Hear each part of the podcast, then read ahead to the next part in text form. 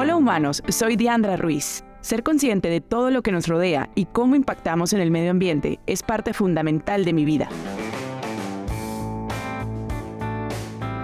Este podcast es desarrollado por Invest in Latam y le daremos una mirada cercana a las ideas de sostenibilidad, movilidad sostenible, crisis climática y cómo desde tu existencia puedes ayudar a generar un cambio positivo. Así podemos entender por qué razón debemos estar siempre en sostenible. Comencemos.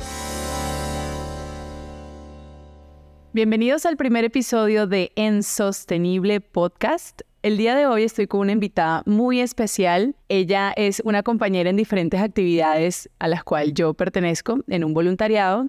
Ella también es administradora de empresas y eh, cuéntanos un poco más realmente quién es Karen Suárez. Bueno, Diandra, un saludo muy especial a todas las personas que en este momento nos escuchan. Eh, como bien dijiste, mi nombre es Karen Suárez y genero contenido en plataformas digitales hace aproximadamente 10 años y mi tema es como educación financiera, emprendimiento y economía. Hace 10 años eh, pues subo contenido y justamente esto me ha llevado también a estar en otros espacios como por ejemplo canales de televisión, he escrito un libro con la editorial Planeta que se llama Y ahorra qué, eh, y todo está relacionado como a este mundo de las finanzas, pero sobre todo a cómo el dinero es una herramienta para cumplir sueños y objetivos. Qué interesante, Karen, todo tu, tu recorrido en el mundo de las finanzas, audiovisual, escribiste un libro, eso nos lo vas a contar un poquitito más adelante. Entonces también quisiera saber, eh, Karen, que nos cuentes de dónde nace este interés por las finanzas. Bueno, en realidad es porque mis papás no eran muy buenos manejando las finanzas cuando yo era niña. Ok. Entonces, eh, se, preocupaba, se preocupaban mucho por temas de, dinero. Mi mamá tenía en ese momento dos trabajos, mi papá estaba intentando emprender, pero el dinero siempre fue un tema y creo que ha sido un tema para todas las personas en Colombia y en general en Latinoamérica, como que estamos acostumbrados a trabajar muy duro por el dinero, a que no nos rinda, a estar muy endeudados. Y dentro de esa como infancia crecí eh, con estos problemas económicos y cuando está el boom de, de YouTube, sobre todo en, en Colombia, yo empiezo a buscar quién está hablando de, de eso para informarme, porque yo pensaba, bueno, si uno no quiere ser un adulto angustiado por temas de dinero, ¿qué tendría que hacer de joven? Y me di cuenta que en ese momento habían hombres mayores de 50 años, encorbatados y hablando de temas como económicos, del valor del petróleo, del valor del dólar, pero nada aterrizado como al bolsillo de las personas. Coincide esto con que estudié pues locución y producción de medios audiovisuales, eh, administración de empresas y esas dos carreras eh, me dan como ese empujón para decir, voy a hablar sobre este tema del que en este momento, hace 10 años, pues nadie estaba hablando. Pero fue un origen que yo creo que tenemos la mayoría de personas en Latinoamérica y es pues esas complicaciones con el manejo del dinero, de, de ese interés de ayudar a otros a manejarlo mejor. Qué interesante, ¿no? Súper interesante porque el tema financiero quizás es algo que no nos enseñan en el colegio y que eventualmente cuando vamos creciendo y nos transformamos en adultos responsables, deberíamos tomar buenas decisiones con nuestras finanzas. Entonces, es un tema súper interesante. Y Quisiera también preguntarte eh, cómo empezaste con esta generación de contenido y qué sería lo más difícil de transmitir a través de las redes sociales para que las personas entiendan como el lenguaje coloquial sobre las finanzas personales y más adelante hablaremos de las finanzas sostenibles un poquito.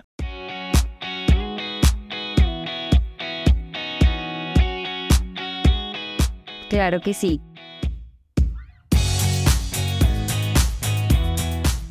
Creo que uno de los retos más interesantes eh, han sido en definitiva lo que tú acabas de mencionar. ¿Cómo volvemos, eh, un director de televisión decía esto como Plaza, Plaza Sésamo, los términos económicos y financieros? Porque uno va a decir, sí, el petróleo Brent, la TRM, para más personas del común, esos no son términos con los que uno se relaciona día a día y por lo tanto los desconoce y no son importantes. Entonces, ¿cómo volvemos Plaza Sesimable? Todos los términos financieros ha sido un reto muy, muy grande porque, claro, ¿cómo le explicas a una persona un término que ya existe para eso, aunque es muy especializado, y cómo se lo desglosas. Ese ha sido un reto, pero eh, ahora mismo las ayudas audiovisuales, los gráficos, los textos ayudan a que eso sea un poco más digerible. Y lo segundo es luchar contra esa inmediatez que buscamos eh, la mayoría de personas con relación al dinero. Una de las preguntas que más me hacen en redes sociales es, por ejemplo, bueno, pero ¿qué hago para tener plata? Ya, que me rente, que no sea una inversión riesgosa y que adicionalmente yo pueda invertir ya mismo, como sin saber nada. Entonces las personas están siempre en la búsqueda de la inmediatez con relación a sus finanzas y quitar de pronto un poco ese pensamiento ha sido muy, muy retador. De hecho, hay personas que me dicen, ¿en qué tengo que invertir? Y yo les pregunto, bueno, ¿cuánto tienes ahorrado? No, no, yo no tengo ahorrado nada. Es que me voy a endeudar para invertir. Ahí hay como un súper primer error muy grande. Entonces, es quitarles como ese, ese afán de tener todo inmediatamente en sus finanzas, de poner en términos muy sencillos para que todos los podamos entender eh, y sobre todo eh, lidiar en algunos casos con comentarios como limitantes, como, ay, una mujer tan joven que, va a saber de eso, no me va a venir a enseñar de estas cosas, ¿no? Porque pues todos creemos que sabemos de, de, plata o de temas económicos y, y, de nuestro y como que romper esa barrera también ha sido un poco complicado. Sí, no, te entiendo completamente. El mundo eh, laboral quizás está regido por ciertos paradigmas masculinos, pero hemos venido las mujeres a reivindicar el género de alguna manera. Entonces también paso a la siguiente pregunta para saber em, qué hábitos de ahorro o conciencia al invertir identificas en los latinoamericanos. Bueno, un estudio que salió hace aproximadamente tres meses que se llama el estudio de ánimo inversionista, en donde comparaban a varios países de Latinoamérica para saber, eh, pues justamente en dónde les gustaría invertir. Y mira que Colombia, eh, puntualmente para empezar por ese país, tiene una característica y es invertir en mi casa propia. La pregunta a las personas fue si usted tuviera 10 millones de pesos colombianos, eh, que no se angustien las personas que nos escuchan de otro lado, es que acá tenemos un montón de pesos que yo no sé si son necesarios, pero ese es otro tema. Em, ¿En qué invertiría 10 millones de pesos? La respuesta es en comprar mi casa propia. Y es porque socialmente siempre, ¿no? Nuestras mamás, nuestras abuelas, en general la familia es como tengan donde meter la cabeza, eso es muy importante, inversión en ladrillos, etc. Para las personas que nos escuchan de otro lado, 10 millones de pesos colombianos son aproximadamente 2.600 dólares y hablaremos de dólares ahora para estandarizarlo mejor. En Perú hicieron exactamente la misma pregunta, ¿en qué invertiría usted 2.600 eh, dólares? Y la respuesta es bien interesante porque es eh, montar mi propio restaurante. Entonces, eh, ahí hay cosas culturales muy fuertes. Sabemos que Perú es como una potencia culinaria. Entonces, miren que en los varios países de Latinoamérica vemos diferentes maneras de, invertir. Sin embargo, ahí hay como una distinción también y es que en este momento los hombres son eh, como los tomadores de decisiones de sus hogares, entonces deciden más abiertamente en qué invertir. Las mujeres son un poco más conservadoras, ¿no? Entonces aquí vamos viendo nada más con dos países que hay diferencias culturales muy interesantes, pero muy importantes. Eh, el compre casa de Colombia es el monte un restaurante en, Perú, porque pues son potencia culinaria y demás, pero es interesante porque lo ven ya como un negocio, ¿no? Em, esos son como los hábitos un poco inversionistas de, estos dos países de, América Latina. Eh, pero realmente tenemos una barrera muy fuerte que romper, por ejemplo, en empezar a invertir en acciones, ¿no? de la bolsa de valores en cada uno de nuestros países, porque en Latinoamérica este mercado accionario es, es muy plano. Es decir, como que se mueve muy poco. Eh, tenemos una oferta en Colombia nada más de 33 acciones, comparado con las más de 5.000 que hay en, en, la bolsa de valores de, de Estados Unidos. Entonces, obviamente hay mucho trabajo por recorrer, pero ya las personas cada vez más se están educando para, para lograr invertir. Qué bueno, me encanta toda la educación que podemos aprender porque yo me considero que también necesito ampliar mis conocimientos en estas materias. K, aprovecho también para preguntarte, em, si tuvieras que definirlo, ¿cómo se complementan las finanzas personales con la sostenibilidad?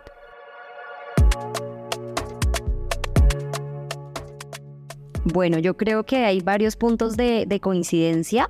Uno de esos es qué acciones hago o no hago en el momento presente para asegurarme un recurso económico en el futuro. Es decir, si yo hoy decido gastar con tarjeta de crédito lo del mercado y lo difiero a 12 o 24 cuotas que nos cobran intereses, si decido no ahorrar en este momento presente, si decido pasar el tarjetazo y, ah, Dios proveerá, luego miro qué hago, qué acciones estoy haciendo ahorita y eso cómo me va a impactar en el futuro, por un lado. Y por el otro es cómo hacemos de esos hábitos también sostenibles en el tiempo. Porque yo sé que hay varias personas que dicen, es que yo he intentado mil veces hacer un cuadro de Excel y de verdad es que no se me da, se me complica, no me gustan los números, me siento perdido o perdida.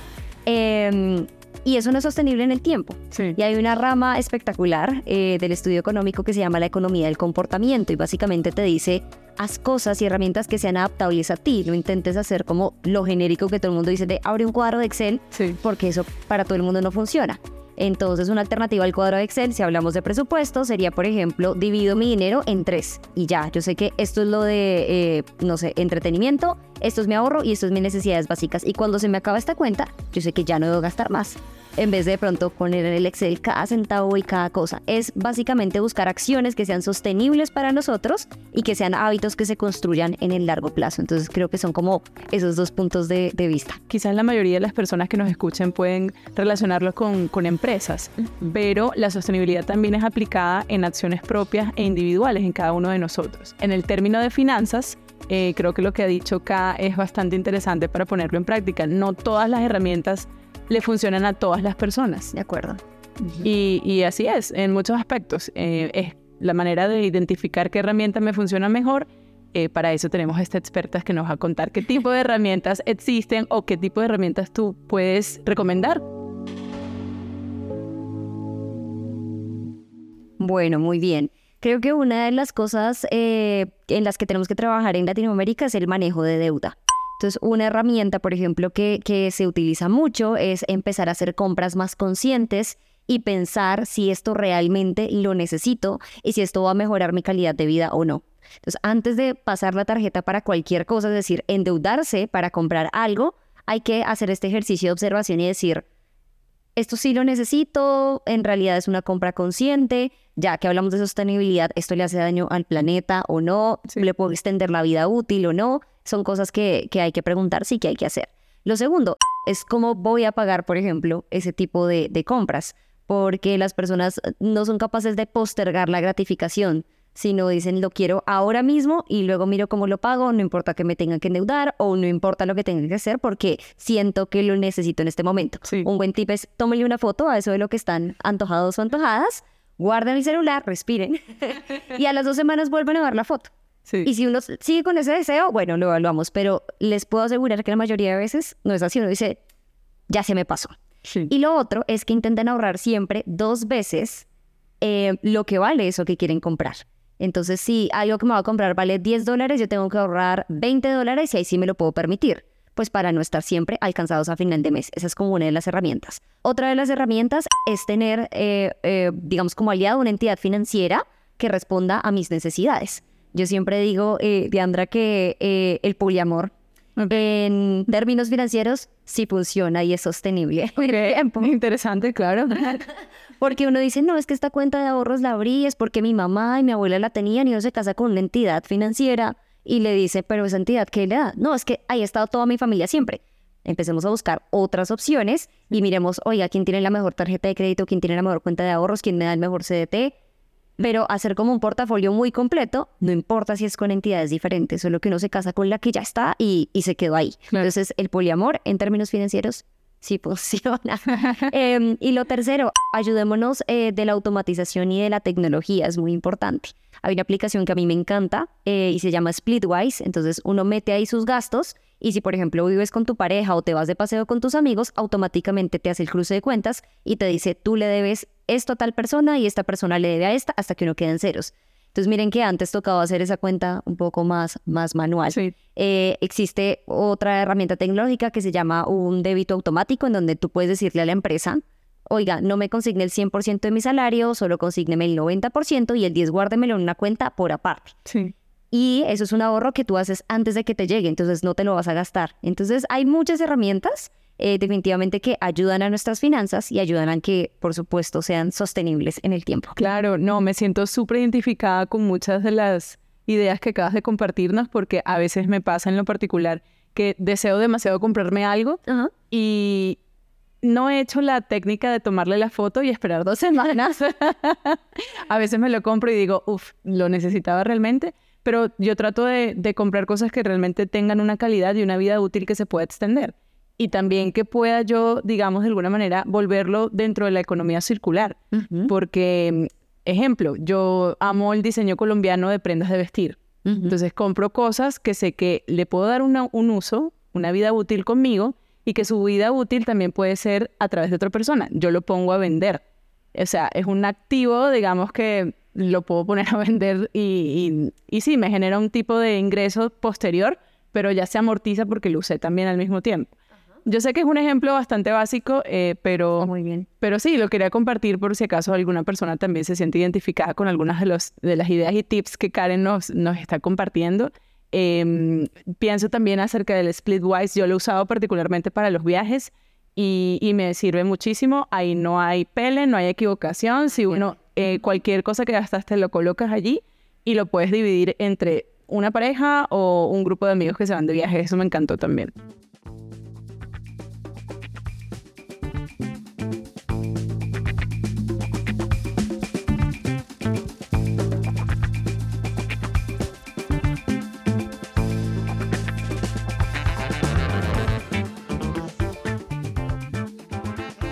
También quería aprovechar acá para preguntarte cómo ves esta representación femenina en el mundo de las finanzas. ¿Has encontrado alguna persona que haga algo similar que tú en Latinoamérica? Bueno, yo creo que cada vez más hay representación femenina porque se ha roto o más bien fisurado un poco ese techo de cristal de que las finanzas son masculinas y solo los hombres pueden ocupar esos, eh, digamos, puestos o son tomadores de decisiones. Cada vez las mujeres encuentran en el dinero eh, una herramienta para ser tomadoras de decisiones, para empoderarse y sobre todo para tener libertad, no solo financiera, sino libertad de, decisiones. Sí. Porque, claro, cuando de repente eh, uno nunca ha tenido como esa posibilidad de manejar su propio dinero, de decir, hoy me quiero ir a hacer esto y, me siento libre, es una herramienta muy importante de empoderamiento. Y de hecho hay dos mujeres que admiro profundamente, ustedes las pueden seguir también en sus cuentas. En México tenemos a Adulting, que es básicamente como esta niñera de las finanzas. Entonces la pueden seguir, tiene contenidos muy interesantes y de hecho ya tiene una empresa gigante en donde está asesorando financieramente a las personas. Es mujer, es eh, de verdad con unas capacidades increíbles, eh, absolutamente brillante e inteligente. Y en Argentina, una de las pioneras en hablar de finanzas eh, personales en general en Latinoamérica, mujer financiera y la admiro sobre todo porque tiene un reto particular en su país, ¿no? Con la moneda más devaluada de Latinoamérica. Sí. Aunque Colombia no se salva mucho, estamos de segundo lugar, sacando a Argentina, eh, que bueno, está como un poquito fuera de concurso, pero ahí está Mujer Financiera, eh, con un equipo ya, creo que tiene más de, de 20 o 25 personas que también asesoran, tienen cursos virtuales y empoderan a mujeres para que sean tomadoras de decisiones. Al final creo que la libertad, uno, uno escucha mucho ese término de libertad financiera, pero es básicamente poder estar tranquilo y dormir tranquilo o tranquila por las noches, Sí. ¿no? Decir, no estoy angustiado por temas de dinero, esa es la verdadera libertad. Lo segundo es poder tomar decisiones de mi vida, decir, sí, hoy me quiero mover de este lugar, me quiero mudar, quiero comprarme esto y estar tranquilo con esas decisiones. Eh, y lo tercero es poder asumir choques financieros que puedan pasar. Entonces, en esos tres pilares se mueve la libertad financiera y la tranquilidad sobre todo. Y siento que estas dos mujeres están haciendo un trabajo increíble alrededor de esto. Qué bueno, yo las voy a buscar en sus redes sociales Sí, para ver un poco más.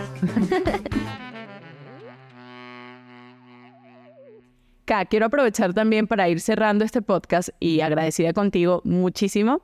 Eh, tres cositas que nos cuentes acerca de Karen Suárez. Uno, una canción de una banda que te encante. Dos, un libro que te haya marcado. Y tres, una frase que te acompañe todos los días. Listo, y la canción sería Mi portugués es horrible. No, ¿Mi portugués? Así se llama la canción. Así se llama, no mentira, se llama Tudo va a dar certo. De Nati Roots es eh, una banda de Brasil en la que estoy como en un amor profundo ahora. Y esa es como mi canción para energizarme en las mañanas, que es todo va a volverse eh, realidad. Siento que incluso es como una canción de manifestación. Súper. Eh, un libro que me ha enseñado algo trascendental eh, de Víctor Frank, El hombre en búsqueda de sentido. Me parece que tiene una perspectiva preciosa de la vida y que a uno de verdad le da un enfoque eh, importantísimo de lo que realmente es, es importante, valga la, la redundancia. Sí. Em, y finalmente, em, ¿qué era? Una frase que te acompañe tu- como un mantra, tu mantra del. Mantras. Eh, tengo como dos mantras. La constancia vence la inteligencia. O sea, yo siento que, digamos, en mi vida yo he ido con los ojos cerrados dándole. Yo no sé qué estoy haciendo, pero le hago, le hago y eso ha resultado. Y no soy el ser más brillante del universo. Entonces siento que la constancia vence la inteligencia. Y más importante que el qué es el cómo. Entonces, creo que esa también, de hecho, la tengo en un post-it al frente de mi escritorio, la leo todos los días.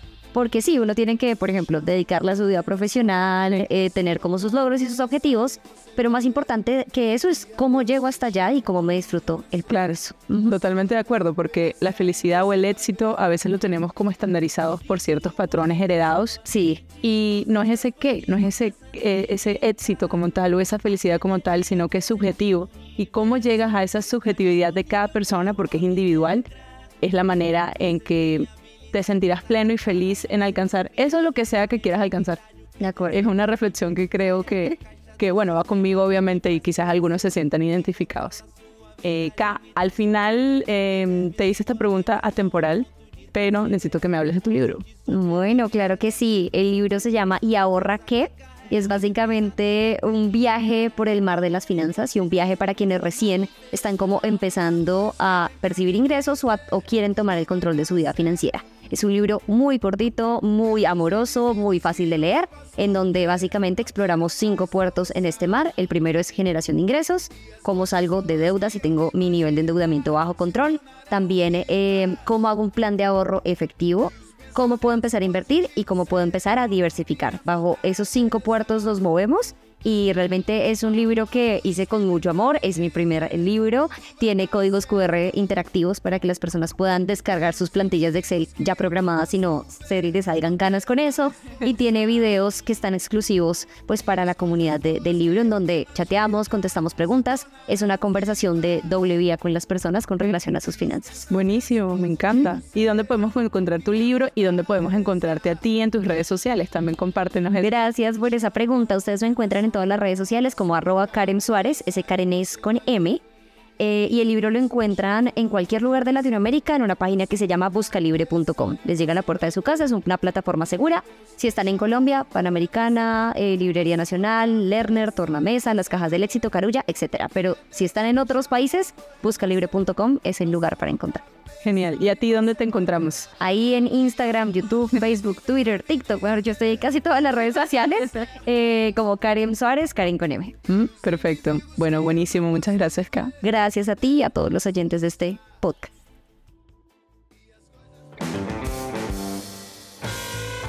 En Sostenible es desarrollado por Invest in Latam, comunidad latinoamericana que engloba encuentros corporativos de sostenibilidad en nuestra región. Soy Diandra Ruiz y recuerden que debemos estar siempre en Sostenible.